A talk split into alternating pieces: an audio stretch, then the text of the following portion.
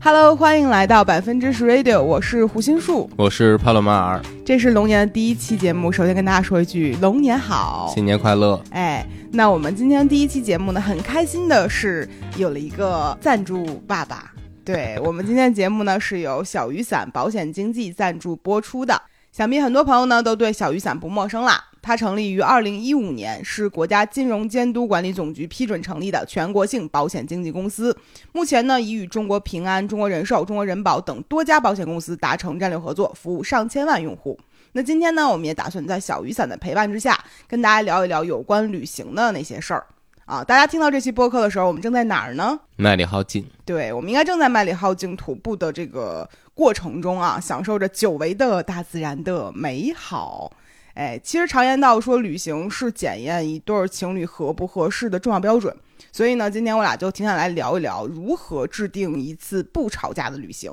我觉得也算是一次比较实用的内容分享了。是的，对，你觉得咱俩在这方面做的怎么样？挺好的吧？嗯，那你觉得旅行中是大家吵架次数最少的时候了哎，，这话说的就跟咱俩天天吵架似的。也没怎么吵架，但是就是平时可能比如工作什么之类的事儿，可能还吵的可能性大一些。啊，你的意思就是，其实，在旅行途中，我们的匹配度甚至有时候可能比在日常中更高一些。是的，那我们做对了什么呢？给大家分享分享吧，怎么样？嗯，咱俩一般情况下一次旅行是怎么开始的呢？一般都是说你想去哪儿，嗯，我来牵头。对，嗯，然后呢，你收到了这个信号之后，你会怎么做？就搜一下去这地儿怎么去，然后大概的成本是怎么样的。我很像一个甲方，然后咱们指一个地儿，然后你作为乙方说，我们来搞一下预算，然后看一下制定计划。嗯，也可以看出来，就是我没有什么制定目的地的权利的。 啊、确实是， 就是你有这个能力，但是你在家里没有这个权利。对，对，所以其实我们两个相当是有一个人在定一个大方向，嗯，然后另外一个人会去做一些细分的工作，大体上是这样。嗯嗯，一般怕会就是计划一下，我们可能这一趟旅行需要几天呀、然后适合怎么玩儿啊，然后这个时候我又要做决定性的工作了，是什嗯么呢？啥时候去？啊，对我来定时间，嗯，对，来定我们这个项目上线的时间。 然后呢，我们再看看呃有没有合适的机票。其实这个事儿我很喜欢干，因为我每天睡不着的时候都会打开什么各种 APP 看看有没有适合呃出行的特价机票、嗯啊。，我喜欢捡漏的那个快乐。所以订机票、订酒店这个事儿也肯定是由我来完成的。对，或者这个事儿在你决定去哪儿之前，先做这件事儿，就是先找着便宜机票，再决定去不去那儿。哦，对嗯，对，所以其实我们的旅行也随意也不随意吧，啊，反正嗯是两个人搭配会去做这样的事情。基本上我们恋爱之后的每一场旅行都是这样的。呃嗯除了第一次，对，第一次我们两个人恋爱之后的第一次，呃，出去时间比较久的旅行是去济州岛，嗯嗯，当时是因为想出国玩一趟，然后附近免签的地方不是很多，然后就去了那儿。但那次我印象中全是我决定的吧，是，对，所以玩的体验就比较糟糕。 对，我觉得其实咱们两个呃，之所以在旅途多中没有太多就是吵架的原因，我总结了五大点原因。要这么多呢？对，其实起先也跟你对过了，你不要装作好像不知道一样。 对，来，今天跟大家来聊一聊啊。嗯首先第一点，我将其称为让擅长的人做擅长的事儿嗯啊。为什么这样说呢？是因为我这个人呢，就是咱俩做过这个 MBTI 的那个测试嘛，嗯，我就是逐渐进化成了一个 J 人，就我很享受于做规划那个事儿。嗯就前两天我们回家过年嘛，然后我妈说有一堆东西，呃，你要不要不要就扔掉，然后就发现了我一个五年级的那个叫什么记事本儿，对你记得吗？记得就那五年级记事本做的已经比我现在做的周报好 很多了。对，就是我很享受说制定一个计划，然后把它清晰的写出来这样的一个过程，我是很享受的。所以在每一次旅行的时候，都是由我来制定这个时间啊和地点的规则。就这个事儿是我非常享受其中的，其实正好也是你不是那么享受的部分，对吧？是，嗯，但是呢，我的缺点就在于，我虽然能够制定这些计划，但是我不知道怎么去玩儿。一直以来，这个都是我的一个短板。嗯，嗯，但是帕洛马尔这个人呢，是真的很会玩儿，我玩啥 了？听着玩儿挺花， 但是我指的你会玩儿，是你比较知道在一个地方比较好玩儿的东西是什么。嗯，比如说嗯我们、我想想啊，我们去香港，那可能你就会觉得说，啊我们住在哪里？那附近有一些什么户外的东西可以买，嗯然后呢，我们适合住在那附近。然后呢，我们可以在徒步的过程中去几天，呃，路过几个地儿，住哪个几个营地。其实你是能够给到一些比较明确且有意思的这样的计划的。但这些都是有官网的呀，就是你查你也有。但是我这个人就是不擅长做这件事儿，嗯就我在就是叫什么 search，咱们 用点洋词儿啊，新的一年龙年用点洋词儿， 我在就是搜索这些内容上面做的就不是很好，嗯，嗯，我在使用工具这个上不如你，嗯，我觉得是这样，格儿还是懒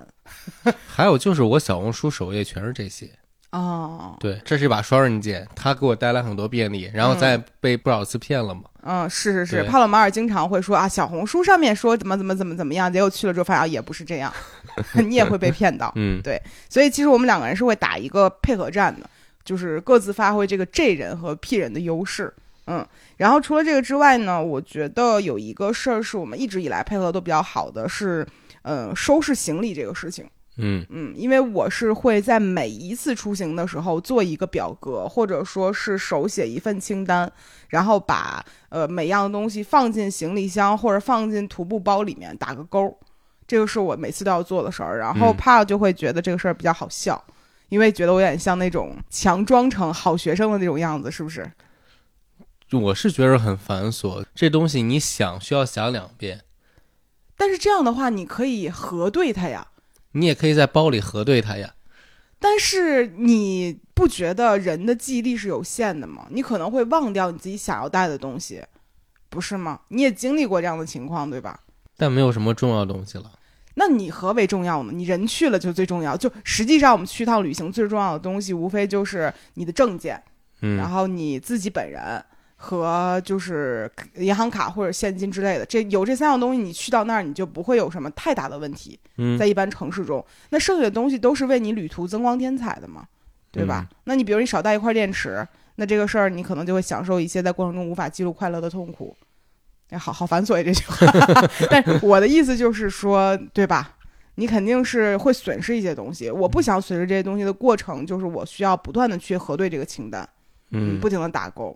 嗯，就感觉我都快把家里面什么吸尘器呀、 什么这种东西都带上了，就差这些了。嗯，我觉得其实旅行中电池其实还好，我觉得最痛苦是 SIM 卡。啊，是就嗯之类的吧，就这种事儿你也可以解决，但是你可能会增加非常多繁琐的部分。嗯然后说到买东西这个事情，可能帕洛马尔比较擅长的一个事儿就是买，不是说他没带东西去现场买啊，而是他很会在过程中选到一些会买的东西。我记得上次我们去日本的时候。我随便看上一个，我说这个不错，他就会立刻告诉我说啊，这个牌子是日本的一个什么什么什么牌子，然后它什么什么东西做的很好，然后你可以买他家的什么什么，就是消费活字典，你就是，有一些那种老驴友网，你知道吗？ 我不知道，哦，这个网站巨牛逼，就是什么东西，然后在哪儿用，它是干嘛使，然后哪个牌子更好，嗯，就这些老驴友网都会写，但是好像最近不更新了。我发现你真的很喜欢去涉猎一些这方面的内容，在一些学就是如何花钱、如何消费、如何快乐上面。对，因为这些都是一些就是已经花过钱的退休老头儿，嗯，嗯，他们就有钱有时间就研究这些东西，你就拿过来用就好了，比小红书还靠谱。嗯，但是我不会去找这些东西，或者说可能我不知道什么渠道能找到。嗯，嗯，但你都能找到，哎我真的太爱赞美 你， 但你真的很会花钱。这确实是你的一大优势，会让我在每一次消费的过程中觉得有一个很好的呃购物指导。嗯，嗯，咱俩也算是各自的优势嘛。我擅长嗯收拾东西，你适合购买东西。嗯，还有什么事情吗？你觉得你自己在旅途中做的比较擅长的事儿？我很会拍照吧？嗯，你有这份儿心，反正对，而且拍的蛮好看的。嗯， 我觉得就是咱俩出去玩儿的时候，很多时候我会犯懒，就会觉得，比如说夕阳很好看，或者说什么景色很好看，我可能想想啊，真不错，然后我就过去了，但是怕会停在那儿拍。也不是这样了，你会拍视频，嗯，嗯，或者因为你就拿手机拍因为了，拍视频不用找角度啊，就用或者着啊，也还好，我一般都是站那儿拍就走了，就我会比之前懒惰很多，嗯就可能我年轻的时候，呃，觉得哎呀，咱没见过，这好好记录。但后面我就会变得很偷懒，就我眼睛记住了就够了，嗯但是回来我就忘了。所以很多时候我会看到你认真的拍照片，我还嫌你烦，但回来之后发现哇，这些东西当时真的很美。而且就是后来会发现，整理相册的时候，就照片没有什么我的照片，嗯或者我的照片就是以我的视角为为主的合影。是，这是我嗯做的不好的地方啦。对，嗯， 等着在这儿批斗我呢是吗？就虽然我俩都是一人一个相机，嗯，他胸前有个相机，我胸前有个相机，但是嗯使用频率是不一样的。确实是，这嗯是我做的不好的地方。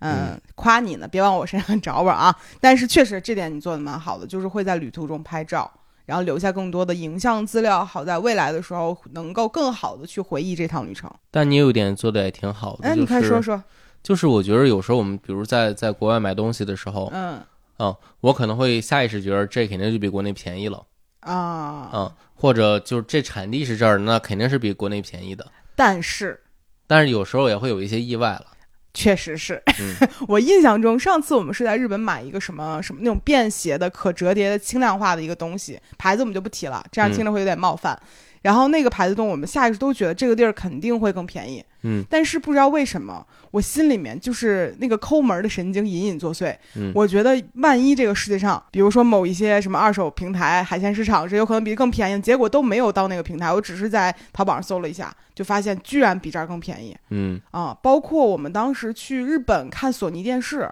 然后我们下意识就会觉得这个产地就是这里嘛，怎么可能说这里不是最便宜的？但是我就印象中换算了一下这个汇率，感觉我们家买的时候比这儿更便宜，然后问了一下南哥，发现不是这样的嗯，啊，这个会给到我一些比较震撼的。价格上面的对比，所以其实对于大家来讲，我觉得也可以，就抠门儿的人也可以在外面买东西的时候稍微查一查。我觉得这个后面这个例子有点硬贴了，就我本来也不会从日本掰个电视回来嘛，对啊，但是就是你的，就是脑子里面会认为说你在一个东西的原产地会更便宜，但实嗯际上很有可能它 made in China，就类似于这种。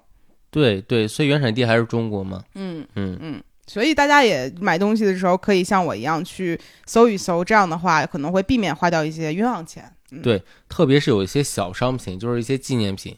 嗯嗯，你可能在那儿卖的非常贵，然后后来回来一看就是义乌产的，啊，一六八八二三块五，就这对对种对很多。嗯，在泰国其实这种东西挺常见的，啊是嗯，但是感觉以图搜图这事儿也不是很礼貌，但是大家就想一些尽量礼貌又合理的方法来试着规避掉这个事情。但我觉得大家平时也会拍照，你就拍个照片然后再搜就好了呀。啊、也是对也是，对，所以说你看帕拉马尔爱拍照这一点的地方就浑然天 成，和我这个事儿就能够完好的契合。嗯嗯所以第一大点大概就这些事儿吧，就是嗯擅长的人做擅长的事儿。嗯，我觉得大家也可以在就是旅行搭子中去配合做这样的事情，因嗯为彼此也了解，大概知道嘛。其实这样可以节省很多时间的。对，嗯，但如果是第一次知道的话，就或者第一次出去玩儿的话，可能也需要有一个呃坦诚的过程，了解一下谁擅长什么。嗯嗯，那第二个大点呢，我觉得我们两个做的比较好的部分就是，我们其实，在旅途过程中，每个人都有自己的爱好、想要做的事情，并且我们不会去强制对方和自己一起完成。嗯，嗯，举个例子吧，来帕举个例子吧。就比如我们在泰国，呃，清迈还是曼谷的时候，嗯两个地方其实都有了嗯啊。曼谷更明显一些，因为就是你去攀岩，然后我去上 CF，我们两个人就互不干扰。对我们，其实我印象中是呃、去年的三月份嘛，对，三三四月份的时候，我们出去待了十几天嗯啊，散心。然后那段时间给我俩的感觉不太像平时你出去三五天的那种短途旅行，嗯它比较长，会有一种你短暂在一个地方安家的感觉。嗯然后我们两个就很自在的各自去安排一些自己想要去干的事情。嗯啊，比如说当时你连着去了几天上 CrossFit，然后嗯我、呃去了甲米攀岩，就那去那个地儿的目的就是为了满足我。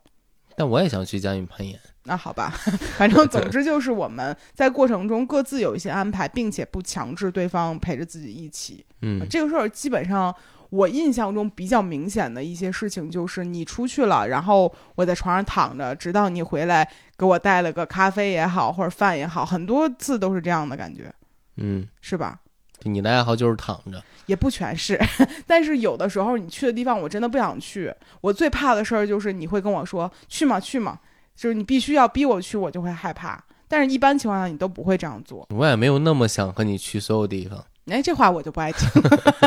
对，但是这一点其实挺挺挺重要的，因为我听很多朋友吵架，嗯很多核心原因都是。呃，两个人一起出去了，就觉得必须要带着对方一起、嗯，啊，包括吃饭这个事情也是。嗯我觉得之前有一次是因为什么事儿，有一个朋友发现我跟他会分开点外卖，我们会在生活中在一顿饭里面吃不同的东西，他就很震惊，嗯会觉得啊，你们两个居然可以这样。但是我觉得这个事儿很正常，因为两个独立的个体很有可能在同一天的一个时间段想吃不同的东西。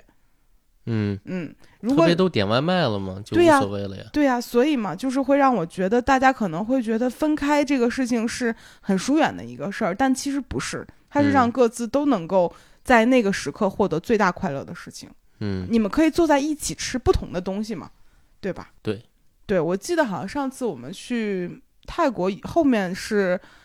呃，为了让一对方一起跟自己吃到东西，就是吃两顿，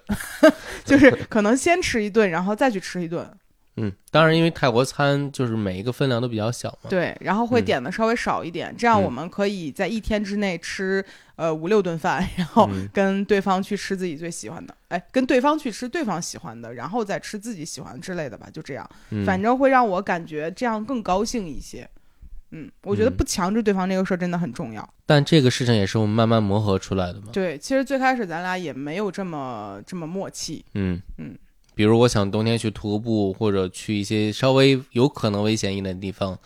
哦，这个事儿让我想起来了，就是去年的时候，那个时候我还不知道冬天可以 徒步这个事儿，嗯然后当时你就是一直想跟着几个朋友一起去北京周边的一些山里面去走一走，对，然后我记得那段时间我就不太高兴，嗯但我不高兴的原因也不全是说，呃，你不带我或者怎么样，我就是觉得有一点不靠谱，你知道吧？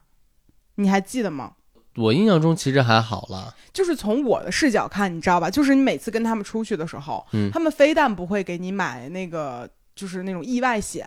他还会让你签一个免责协议。啊，这个是有一些，对，然后我当时觉得这个事儿很扯，因为你们一起去做一个。呃，算是户外的有危险性的这样的一个东西，嗯然后领队的人就算是领队的人吧，他也没有给到你一些保障，还让你签免责，然后我就觉得很不靠谱。但是后来有一次你去参加了一个正规的徒步团队，他们会给你买意外险啊，然后这那的，我就会觉得还不错。嗯，对，所以其实我核心上会比较担心的是，就是这种安全上的事儿。这个嗯是我会当时比较在意的一个事情，咱俩还为此大吵过一架。我说这个人不靠谱，你不要再跟他出去，你记得吧？嗯就我之前也说过，就是在参加户外活动这些之前，我就没有特别大的概念，就是为什么要保障安全啊什么之类的。但是我去过第一次之后，我就觉得这个东西是不能被忽视的一个事情、啊，嗯尤其是进入三十岁之后，我就对于保险这个事儿变得特别在意。嗯，去年呢，我也发过一条微博跟大家讲，我们就随着年龄的增长，我就开始越来越在意，比如说这些保险之类的事情。嗯，所以今天借此机会也跟大家来分享一下我们再买或者买过的一些保险们。嗯，首先我分享一下我人生中经历的第一个，或者说我去买的第一个东西是高端医疗险。嗯，这个你之前跟我提过，对，这也是我接触最早的一个医疗保险。然后当时还是南哥推荐我买的，然后那个时候我还比较年轻，没有病史，然后一年大概下来也就是不到一万块钱，还算比较便宜。嗯它有很多比较方便的地方，首先就是呃，包括什么协和的国际部啊，然后和睦家等等这些算是比较高端的医院，都可以直接刷卡进去，而且可以一些小病小灾都可以直接报销。我记得当时什么我感冒啊、发烧啊，去看病拿药都非常快，不需要嗯排队。然后当时它比较吸引我的一点是全球都有保障，你嗯可以去很多其他的国家，也就是能够得到一个快速的看病，然后报销这样的一个流程。嗯所以当时这个事儿就很吸引我，特别适合能够就是四处旅行的人。但是呃，我咱俩在一起之后，不是疫情的缘故嘛，咱们也是出不去了，所以那个时候我就没有续这个医疗。嗯，然后我是打算在今年继续上的。那天我不还发了你一个那个呃小红书上面的一个人的评价，嗯因为咱们去年很大遇到的一个问题就是我们经常会意外受一些什么扭伤啊、运动伤啊之类的，拍核磁这个事儿排队就会特别麻烦。对，北京现在核磁真的随便一个医院都排到两到三周以上。对，嗯所以其实我打算是在小雨伞上面再问一下，然后看看能不能把那个今年再续上。嗯，但可能咱们已经过了三十岁了，这个东西会微微有一些上涨，它嗯每一年价格都是不一样的。但是我觉得在今年看起来比较有必要，就比如咱们后面的一些频繁的出行是很有可能用到它的，尤是其咱们短短的一个冬天生病好几次吧，就是发烧感冒什么的。我也受伤两次嘛。对对对，所以嗯我觉得这个事儿，呃，在今年把这个高端医疗险续上还是比较重要的。嗯然后就是意外险吧，这个事儿其实是我们去年买的比较多的一个事情，但咱俩基本上买的都是单次的，因为我们是比如什么滑雪，然后攀岩，各种各样的项目吧，可能你针对的这个意外险的内容是不一样的。嗯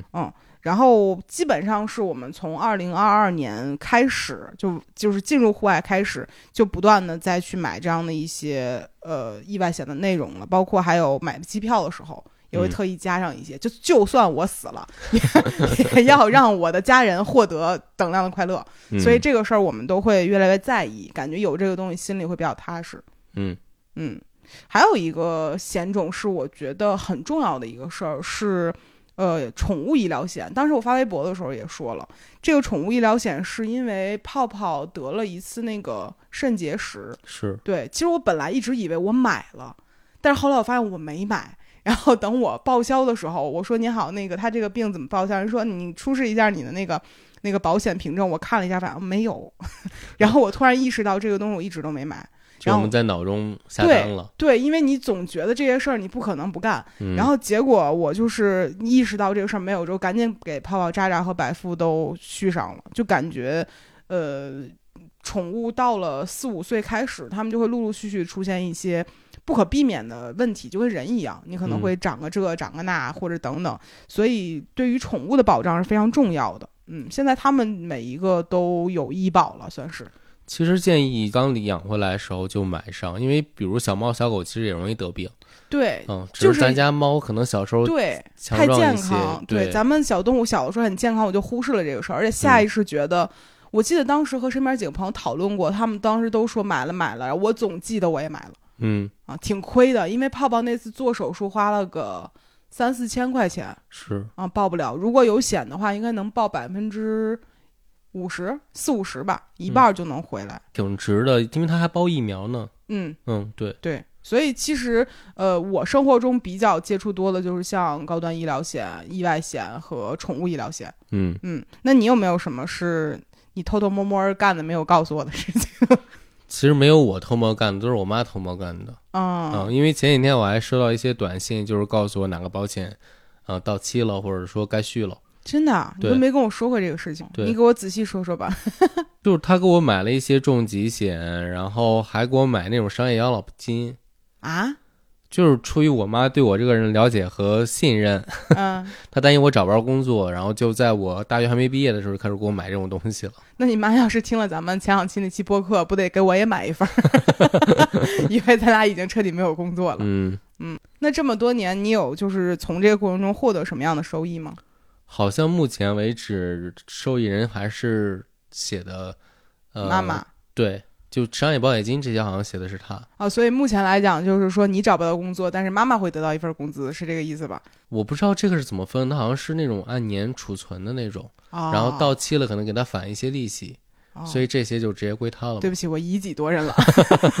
以己度人了啊！对，那我觉得呢，其实今天咱们聊了这么多，呃，也向大家介绍了一些我们生活中可能会接触到的保险。如果大家想要去了解更多的信息，可以来试一试小雨伞。对，嗯，因为它其实不隶属于某一家保险公司，所以不会只推荐一家的产品，而是从多家品牌的上百款产品中呢帮我们挑选，所以会比较中立，也比较客观，嗯就有点像就是保险界的大众点评吧，是一个平台。嗯那在今天的这个播客的 show notes 里面呢，我们也放了一个小雨伞的一分钱保险顾问咨询，大家可以花一分钱完成一次一对一的保险咨询服务。那其实我之前体验过一次，我觉得非常好的一点啊，就是就是他这个小雨伞的专业顾问态度好不好，我觉得都是次要的，重点是他非常有这个分寸感。反正他们就不会一直打电话，而是会用企业微信加你，然后把适合你的保险方案推荐给你之后就 OK 了。嗯所以我觉得还是比较舒适的。是而且小雨伞比较好的一个特点就是可以帮你去协助理赔，它是支持闪赔服务的一个产品。在授权的范围内呢，小雨伞还可以依约先给咱们垫付，然后呢再去对接保险公司。无论咱们买的是平台的哪一家保险公司的产品，当出现这个理赔的纠纷问题的时候，他们也有专业的理赔团队为客户来提供援助，代表客户呢去跟保险公司接洽，其实就是在保险经纪平台买保障就多一层服务。嗯那今天呢，我们除了一分钱的这个保险咨询之外，我们还给大家争取到了一个福利，就是关注小雨伞的微信公众号，并且回复百分之十，就是汉字的百分之十，预约咨询的同时呢，还可以免费领取一份女性的特定防癌险，不错吧？咱们也争取到了一个福利哈。是对，所以其实大家呃记得来 show notes 里面看一看。嗯嗯那我们刚刚说到哪里来着？是说到那个你参加那个不靠谱的徒步活动对吧？是。那我们绕回来，继续来说一说，还有什么是我们在旅行中做的比较好的事情？嗯，我觉着我们没有把行程安排特别满。哦，对，这是我们的第三点。我们对第三个优点是双方都能够接受给旅行计划留白嗯，啊。这个事儿是我有另外一个比较好的朋友，也上过我们的节目，就是台思，他嗯之前就会跟我说他的计划是比较满的。然后我没有跟他旅行的有一部分原因出于恐惧，就我会担心把所有的日程安排的很清晰，比如从早上几点到晚上几点，我会有一点点担心自己出现纰漏。嗯嗯，因为我是一个时间观念在这个事儿上很敏感的人，所以我就担心一旦一个事儿，比如说耽误了半个小时，那我这一接下来就会一直处于一个焦虑的状态。嗯，咱们俩基本上旅行的时候是怎么样制定的计划来着？我一般制定计划都比他们比如建议的多一天，或者说嗯嗯时间会少安排一小。嗯嗯嗯，咱俩一般情况下一天只会布置一到两件事情吧，嗯，就相对来讲比较松弛一些。是嗯，因为会感觉剩下随机发生一些事情，会有更多比较好玩的经历。嗯。你有什么印象中是大概这样发生的吗？嗯，比如买东西吧，我们在东京买东西，我觉得印象挺深的。嗯我们就制定了大概要去哪个地方买东西，然后，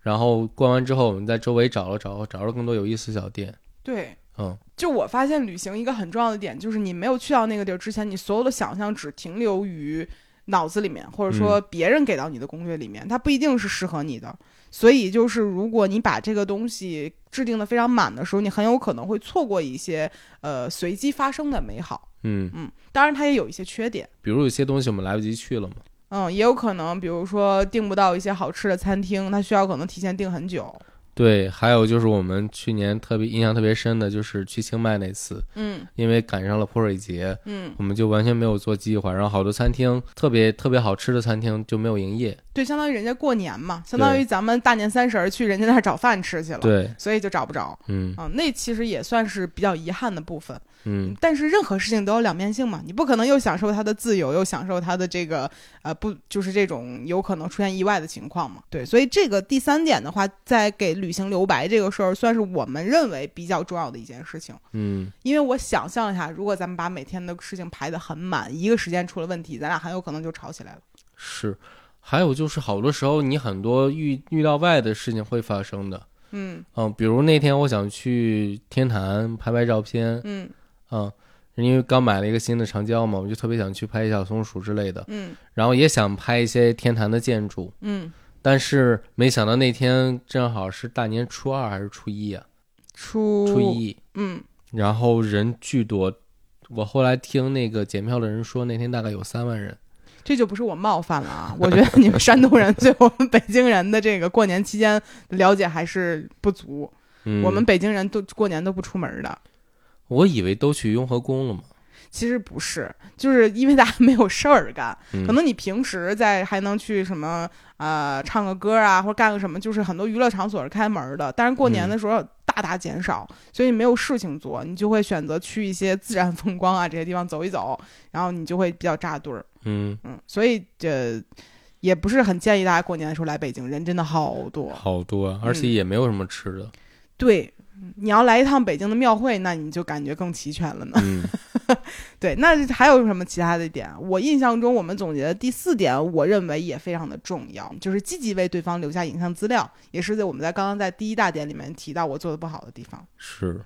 嗯但因为我做到又好，然后我又能忍嘛，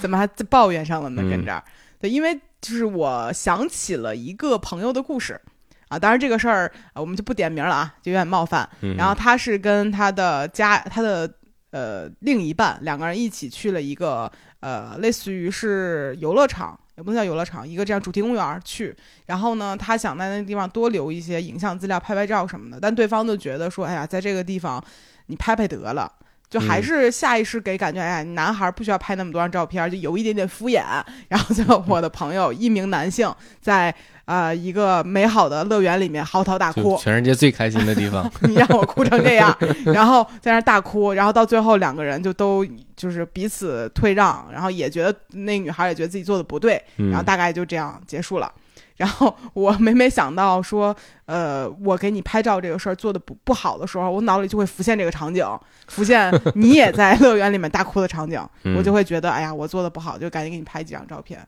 嗯但是我实话说啊，呃，在积极留下影像资料这个事儿上，咱俩擅长的部分是不一样的。我非常擅长，比如说笑或者摆 pose，给你创造机会。然后呢，你擅长的是帮我留下这个瞬间，但是我拍你的时候，你就会有一些不好意思，你发现了吗？我只擅长摆那种 pose，就是什么爬到树上去啊，对，啊就是你并没有说特别自然的在这个地方留下一些嗯姿态，嗯然后其实我们我咱俩都会有难度嗯，啊。但你可以抓拍嘛，是实话说，就咱俩去那个地儿，我走路都费劲， 我还得给你抓拍。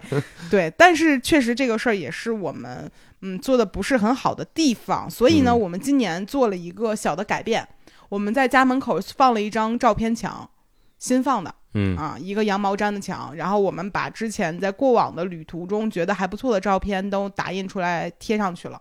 然后这个事儿以此来反向推动我吧，就是如果我们想让照片墙变得更丰富、更好看，我们就要放更多彼此的照片上去。那下一趟旅程中，我也一定会记得这个事情，它也算是一个嗯反向推动。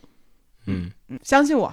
咱们就是听到的时候，在麦里耗尽，可能你已经拥有了一百多张新照片了。那第五点就是，我觉得我们能够懂得彼此不同的地方，能够互相忍让。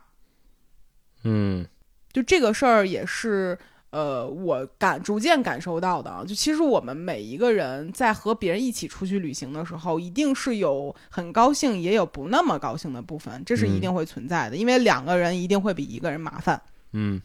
我那天听到你跟我说你在过去的旅途中是从来不买回程机票的，这个事儿让我很震惊。因为没必要嘛，就是也没什么事 儿。然后你去那儿之后，你发现哦，去这儿机票也好便宜，那我飞过去吧。对，但是我不能接受，就是我需要接受这个旅行是一个有头有尾的，嗯那还是因为你忙，你有事儿。也不是你你你要想就是有头有尾的特价机票是打包的，但你嗯不能够确定你回来的时候它还是特价的。你嗯，举个例子，比如说最近花花被困在海南嘛，他去那儿玩儿，啊这个很明显。对，然后他发现回程的机票只有商务舱，而且只有一万多块钱的商务舱，嗯然后就比他料想的价格要贵很多嘛。嗯那他就觉得，那我再等等再回来。但如果是我，我就会焦虑的不行，因为我会发现我要支付嗯多很多倍的成本才能够满足我只是从那个地方回来这样的一个事情，嗯，我就很担心这种事情发生。对海南这个确实是个比较特殊的事情吧，嗯我觉着，因为它，因为就首先东北人会迁徙嘛， 然后他还要回来上班嘛，对，所以这个时间是非常精确，然后人量非常大的一个时间。对，但是我脑子里面可能会计划很多，就比如说一般情况下我会选择买特价机票，可能你飞过去飞回来，比比如说去去去哪儿？去东京，当时我们去呃大阪，嗯可能往返才两千多块钱。对，然后如果说你买单程票，可能都不止这个钱了。但但就是好多地方它不是这样的，嗯，嗯，比如说去东南亚这种地方会特别明显，就这嗯种我你可以可能接去了受泰国，然后你会发现哇，去菲律宾也就两百块钱嗯啊，那我不如飞过去再玩几天，明白。然后就发现去印度尼西亚又很便宜，嗯那我就再再这样走一圈就好了。嗯嗯，最后回来其实成本比你单独从从北京飞到各个地方是便宜非常多的嘛。我在为你做改变了。嗯比如说我们这次去香港，我最后一天的酒店我没订，到现在为止。我难受死了！我这两天每天睡不着觉，我都会 打开那个搜一搜，说：“哎呀，这个有没有可能把它买了？”但想了想，我就退出去。但其实这一点有点奇怪，因为我们机票已经买好了，嗯，如果没有酒店，对。但是我就在想，有没有可能，比如我们选的那酒店其实住起来不好，啊因为我们也经历过那种可能想象中和实际不一样的，嗯所以我这个人呢，就，哎呀，我就是一方面又希望自己做出一些更更适应我们旅行的一些选择，嗯一方面我又心里头那个感觉很难受嗯，啊。你看我为你付出了多少？这不是在为我付出 啊，实话说，因为我会发现我把东西定得很死，这个事儿也会耽误一些我的体验。是有时候我会觉得哇，这地儿不错，我想再住两天，对其实但没有时间了，，对，嗯所以其实我也是在尝试进入到一个更合适我们的状态，就是，哎、有松有紧这个事儿，松弛有度，但挺难拿的这个劲儿。嗯，嗯，还有就是你特别害怕这件事儿，是我慢慢在适应的一个事情，你还没适应，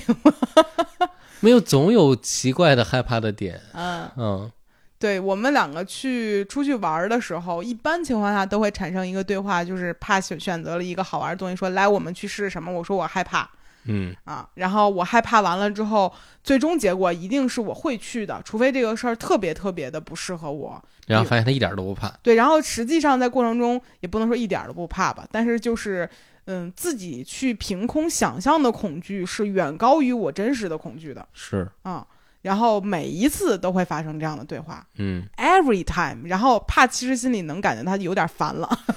就就是别演了。但我其实，在初次接触的时候，还是会下意识的这样。嗯，觉得好多事情你的害怕程度和你切苹果的害怕程度其实是一样的，嗯，嗯。为什么用切切苹果这样的比喻呢？你拿刀了吗？然后切苹果这事儿，它又不会出现什么意外。怎么会没有 呢？我不是这个事儿属于抬杠啊，嗯但是我就还是会下意识的退却。这个是我遇见一个未知的事情的时候，下意识会做的事儿。嗯嗯，你的下意识会做的事情就是快速的拥抱一件事情，这是咱俩的区别。嗯，嗯，咱们上一次是去哪儿来着？出去玩儿。就去雨崩吗？嗯，对，当时我恐惧啥来着？尼龙峡谷的，但那是真的恐惧。对，但其实我会在不同的地方产生各种各样的奇怪的恐惧点。其实我们去雨崩的时候，你全是在恐惧高反这件事情，你嗯并没有很严重的高反反应，因为严重高反反应我是经历过的。你经历的一直在是一个普通的平原人来到高原时的最基本的感受，对，但是你出于这个恐惧，你会一直担心我自会己不的会所有动作。是 嗯是，我会想我是不是要不行了？ 然后我天天不停的喝热水、喝糖的东西、吃巧克力，就是去让我觉得，哎，我我得在这儿好好活下去。嗯，我确实是会在很多时刻疯狂的去加剧一个事情带给我的反应。是，但你恐惧其实也是耗氧的嘛。对呀、然嗯后 就对，但是其实比如我待两天之后发现，哦，其实没什么事儿， 嗯，然后我就会放松下来，但我一定要经历那样两天，每一次旅行都是。但其实这地儿一共待了四天嘛。是呢，这就是我不好的地方，也是你会要忍让我的地方。嗯，嗯，那怎么办呢？这这就是一起出去旅行的这个妙处所在嘛。其实能解决。你把这个地方的行程加到六天嘛？哦，对你前两天先适应，那万一我的时间是三天呢？ 所以这个就是你买回程机票时候带来的一个弊端。嗯好了，大概就是这五点吧。我们再跟大家浅浅的总结一下子。嗯首先，在一个不吵架的旅途当中，大家需要做到以下几个点：First one，要 让擅长的人做擅长的事情，爱规划的人去规划，爱玩的人去玩儿，然后把这个东西合并到一起。嗯，嗯，它很重要。然后 second one，哎，咱们第二点是什么呢？就是每个人都要有自己的爱好，不要强制对方。我觉得不强制对方是共同旅行中很重要的一部分。嗯嗯，要给对方自由，给自己快乐。嗯然后第三点呢，就是双方都要接受给旅行计划留白这件事情。当然，这个事儿也不强制，只是我认为这样的话会让两个人之间产生矛盾的可能性降到更低。嗯嗯，因为一旦你们之间被塞得越满，那你可能出现变动的情况就越多。嗯那第四点呢，就是要积极为对方留下影像资料。我觉得这个事儿，呃，无论是以任何形态结伴出去旅行都很重要。但也不要就是一个劲儿的打卡拍照那种。对，嗯对，但当然这个事儿是我觉得啊，打卡拍照的必要性是一种标签性质的快乐，就比如嗯我到过这里，然后我可以发个社交平台，但是还有很多是就是我认为的影像资料是一些非强制性的，嗯，不能强制性就是。不是摆拍的，我印象特别深的一个地儿，就是在雨崩的时候，好多人用同一个姿势拍照，然后都去排队拍那个。啊，对，嗯但其实我更喜欢的照片是，呃，我最喜欢的一张给你拍的照片是咱俩去呃甲甲米米的时候，然后你站在那个攀岩的那个那个是下面，然后你嗯抬头往上看，然后我就抓拍了一张，我觉得嗯那张状态你很自然，嗯，我喜欢这种时刻的照片，所以我觉得大家在旅途中积极为对方留下一些不留痕迹的非摆拍的照片是更有意义的事情。嗯，然后第五点就是懂得彼此不同的地方，互相忍让一些，就很有可能你们之间有一些矛盾是不可调和的。比如说像我不可能说我不产生恐惧，嗯，然后呢，呃，怕也说，嗯，不可能说不让我去体验， 我们都有一些下意识会做的事情，但这嗯个过程是需要你们去慢慢掌握这个这个沟通的这个算是什么妙处所在。当然这个其实也是经历过几次吵架才出来的东西嘛。嗯，那嗯你要这么说，就把第五点替换成不要觉得吵架这个事儿不可取。 其实很多矛盾是在你们的互相沟通和相对激烈的沟通中产就产生结果的。嗯， 我觉得也没有那么的不堪，嗯哦但是一般情况下，你们如果去完一次整体旅行之后的感受还不错，那很有可能你们还可以一起去呃更多次旅行。是，嗯，这也是妙处所在嘛。当然，还有一种可能性就是，呃，有些朋友喜欢在每一次旅行中跟不同的人出去，也会获得不一样的体验。嗯，但我不敢冒这个险，呃，其实这样容易碰雷的情况还是挺多的。是因为咱俩事儿多， 咱俩心里面会隐隐的介意这个人是不是不好，嗯，对吧？也不是 啦，就我觉得会有一些困扰。对。嗯但是有一些朋友可能会更喜欢这个过程，或者说他挑选的在，比如说他在旅行之前已经进行过一轮很很认真的挑选了，然后才会去选择跟这人出去，也有嗯可能。当然，其实你在旅途中一定会碰到同行的人了，嗯因为我们每次都会这样。嗯然后你在其中选择你喜欢的人就好了。嗯，嗯，也是一个办法。是，嗯，那总结完以上五点之后呢，我们也可以跟大家聊聊今年我们的一个出行计划是在开工的第一天，啊。对，哎，说起来呢，在开工第一天之前，我可是完成了我的一件人生大事。嗯，我写完了我新一本书的内容，我交稿喽。哎，我在开工之前收工喽， 还可以正式开龙年的工了。嗯今年其实由于这些放在我肩上的担子都放下去了之后，我们还是安排了一些出行的，这都还没排特别满，就已经不少了。嗯首先是我们大家听到这期播客的时候，我们应该正在麦里浩径徒步。嗯呃，由于时间的缘故，我们没有选择呃把一百公里走完，我们主要走的应该是二三四段二三四五六嘛，啊，对，嗯就是一共加在一起的距离可能也就是个三四十公里，好像没多远。对，对反正没有很远。然后我们嗯会住两晚，对，嗯，这个是我们第一次呃多日的重装徒步。对，应该算是，因为之前我们去那个哪儿去，呃，熊野古道也是不背帐篷的。然后对我们之前所有在户外住的也都是单日的，嗯嗯，所以这一次对我们来讲也算是一个小小的挑战吧。 嗯嗯，看回音说又怕什么新东西？野猪， 但我们看了视频，发现那个野猪还挺可爱的，对，不会很吓人，不会比《湖南先生》里面那猪吓人了。不会比我，我觉得他对我的恐惧应该比我比他恐惧他更多一些。嗯，因为那野猪不是真的野猪，就是呃，野生的小猪，对简称为对野猪，对对，所以还好。嗯，然后我们去哪儿来着？呃，然后接下来就要去和睦，哦，去新疆。对，对这个事儿，我还挺期待的，因为之之前录过一期播客，后来没有播出来，就是花花跟我们讲了他去那个呃和睦的感受，对，没有播出来原因是因为当时我们的设备坏了。嗯那期哎呀，真是可惜呀、 嗯，但是给我留下了很多的憧憬。我看看能不能就是我们也回来之后就一块儿聊一聊，啊因为再当时我们没有去嘛，对对对，对所以还比较憧憬。然后这一次我们应该会去那儿滑雪，对，然后去那儿看看嗯一些美丽的新疆雪景。嗯应该是。然后到三月份的时候，我们打算再去度次假。对，对，其实对我跟帕来讲很重要的一点就是，我们两个人一到北京的春季会严重的过敏，是，我们不得不出去躲。就反正我那时候也没法工作，对，嗯所以我们会选择躲到便宜一点的地方多待一段时间。对，我们今年计划是想去巴厘岛。嗯，嗯，说说你想去的原因是什么呢？巴厘岛有全亚洲最大的 CrossFit 馆，就这样出息的，呃，还有印尼有很多我想看的东西嘛，比如说科莫多龙，嗯嗯，比如说就是火山，好像就没太有兴趣了。这次，嗯，就我们本来看完《火山之恋》之后，有非常强烈的想要去看一看这些火山的想法，但是后来发现太多人去看了之后，我们俩这个热情就被浇灭了。是，嗯，还有挺好笑的，就是当地人怎么分辨哪是中国游客，就大家都穿着一样的冲锋衣。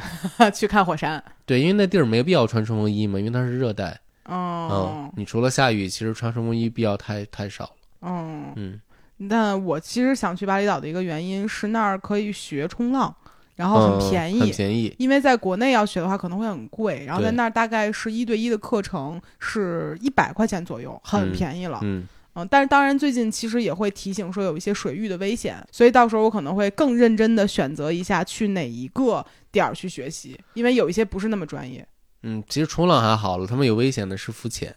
哦嗯，，浮潜，因为我们和那个呃原来潜水教练也聊过嘛，就嗯是浮潜其实是潜水中最危险的一项了。嗯是，对，而且我们自己去泰国浮潜的时候也会感受到这个危险在于。我们觉得这事儿你会游泳就可以了，嗯但其实当你进到一个浪比较大的水域游泳的时候，你发现自己是不受控制的。嗯嗯是的，是的，所以我我是觉得到时候一方面我要干这个事儿，另外一方面我要认真的找一个好一点的那种教练，然后去干这个事儿。嗯，你看咱们现在应对恐惧的方法是解决恐惧，面对它， 直面的。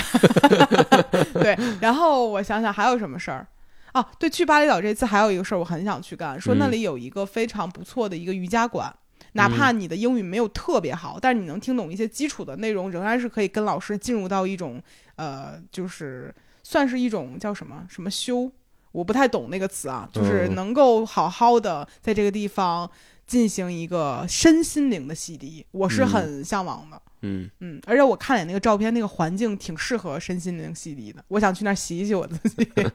嗯，大概去巴厘岛有这样的一些计划吧，可能会待一段时间，然嗯后很有可能我们中途觉得没劲了，就去到其他地方，是对有可能的。对嗯。但我们这次一定会避开泰国的泼水节，我们一定会避开这个事儿，因为去年我们也录了播客嘛，留下了一些我们的心理阴影，嗯，就是连续五天还是四天的时间，内内衣内裤裤一天干的都没有。对，然后很崩溃，嗯，所以呢就再说吧。嗯然后从四月份我们回来之后，应该就会去南方去参加一些越野跑，对，嗯，因为去年在崇礼幺六八，觉得这个越野跑啊事儿挺好的，但是这个餐饮方面的一些补给呢差点意思。我们听说南方的吃的特好，咱去试试。而且我们上次因为膝盖都受伤了嘛，对对所以对爬的跑的特别次。嗯，嗯，这次我们也希望能拿到更好的成绩。我们这次报了东顶吧，对然后我们预计应该是一个三十公里的选手，对，嗯，应该是能够完赛，问题不大，但希望这次别受伤就好了。希望能拿到奖牌啊，听说路上有有人会煮猪蹄儿给我们吃。啊？是吗？呃，好多人都会在那儿有一些什么丝丝布什么的布，对，比但咱那速度四补到那儿早没了。哦，有道 理，那就快点儿吧，到时候争取对。嗯，那还有什么计划？其实我自己个人呢是希望在六月份、七月份能够去一趟美国嗯啊、因为我们拿了那个签证嘛，当时我们跟签证官的叔叔说的是，呃，我们要去那儿度蜜月，对两年过去了，蜜月没度上，我们该度度了。嗯，嗯正好七月份又是我们的结婚纪念日的月份嘛，嗯想去度一度。嗯嗯，其实有点想去黄石公园看一看。嗯我今天还看见说，世界上有九大能量最多的地方，一个地方是乌布，在巴厘岛，还有一个地方在黄石公园。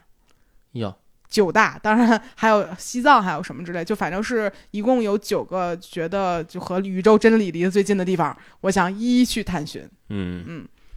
差不多吧，就前半年的计划就做到这儿了，后半年不知道。看收入呗。嗯对，咱们还得签售呢，新对新书出了，咱没准还签售呢，挺忙的，反正、就一直在路上吧，今年。嗯嗯但是我再次向大家得介绍一下啊，一直在路上，前提条件是什么呢？是安全，对你有所保险，嗯所以呢，我们最后还是要再次感谢我们的小雨伞保险经纪对本期节目的赞助。大家千万不要忘了去 show notes 的区域找到这个一分钱的保险咨询，找到适合自己的保险方式。同时呢，要记得去关注小雨伞的公众号，回复汉字的百分之十，预约咨询的同时呢，还可以免费领取一份女性特地的防癌险。那我们呢？呃，录完这期也要去小雨小雨伞上面再咨询一下那个呃高端医疗险的事情了。是对这个事儿，在我们如此密集的出行计划下，显得更加重要了。对嗯我最近感受就是，我每次受完伤，我想去拍核磁，等核磁约到了，我也好了。啊，对，所以这个事儿对此刻的我们来讲真的很重要。而且，因为我之前买过那几年，会觉得这个事儿真的很不错，嗯，所以以也推荐给大家吧。嗯是那最后呢，我们就不说什么别的了。啊，时间也差不多了。作为龙年的第一期节目，很开心能够和大家分享我们不吵架的旅行经验。嗯，也跟大家分享了一个我们很喜欢的一个呃，算品牌吧，给我们嗯的一个赞助也好，然后以及我们能够向大家分享一个更好的生活方式，这都是我们希望在二零二四年能够跟大家继续去呃宣传的事情。嗯，那本期就这样了，我们下期再见，拜拜。拜拜。